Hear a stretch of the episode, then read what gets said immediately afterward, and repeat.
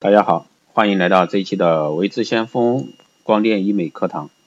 那这一期节目呢，主要是给大家讲一下啊，我们微整形手术中啊，你必须要知道的一些麻醉常识。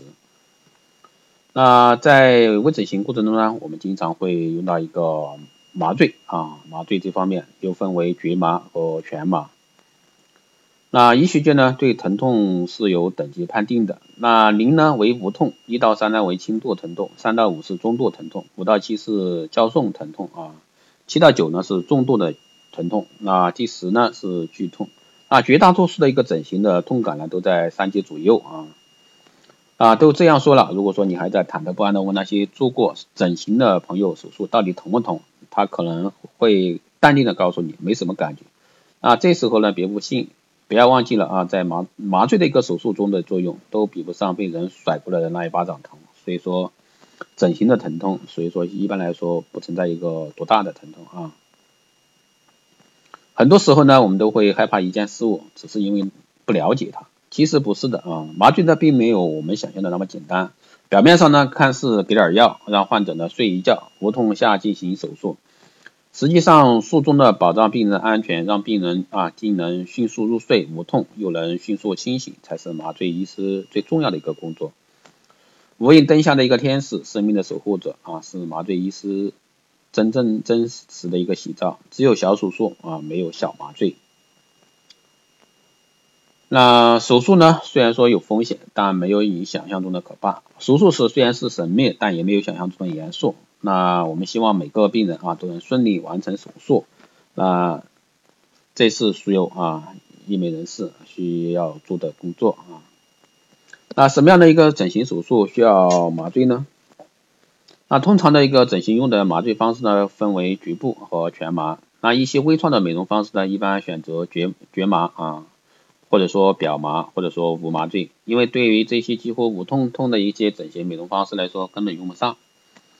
全麻的话是适合长时间的手术，全麻是用麻醉药作用于中枢神经系统、脑和脊髓啊，使其被引致，呈现出意识消失、全身不感疼痛的一种麻醉方法，可分为吸入麻醉药物和静脉麻醉药物啊。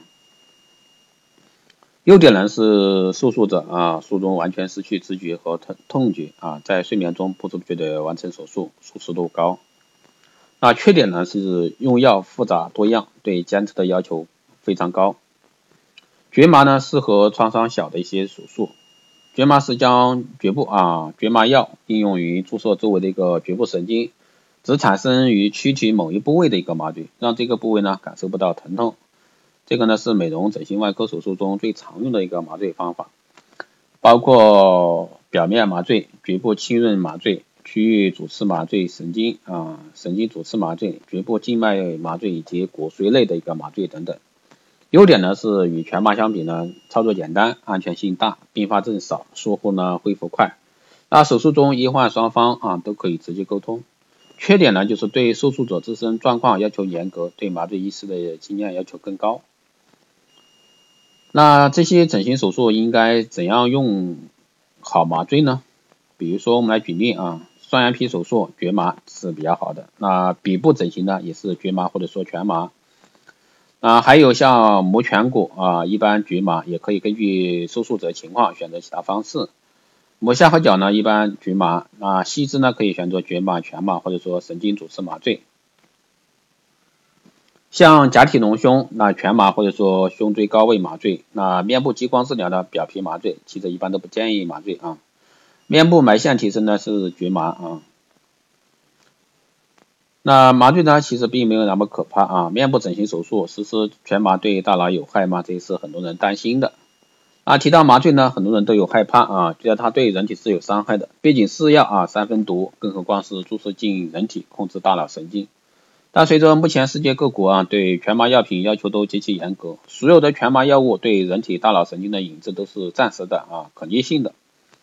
整形手术之后呢，麻醉剂会逐渐被肝脏解毒后降低代谢，那部分由呼吸道、消化道、泌尿道排出体外。其通过大量临床证明呢，只要短期没有过频繁的麻醉经历呢，单次的麻醉对大脑是没有害的。那对人体的损害呢，甚至不如饮酒过量大啊。那麻醉整形麻醉醒后呢，会出现喉咙痛，这是有的顾客反映的啊。在整形手术中呢，很多项目是需要进行全身麻醉的，而全身麻醉呢，需要放置从口腔到喉部的呼吸管，因此呢，求美者在恢复后会有喉咙痛啊、头晕等不适应症状。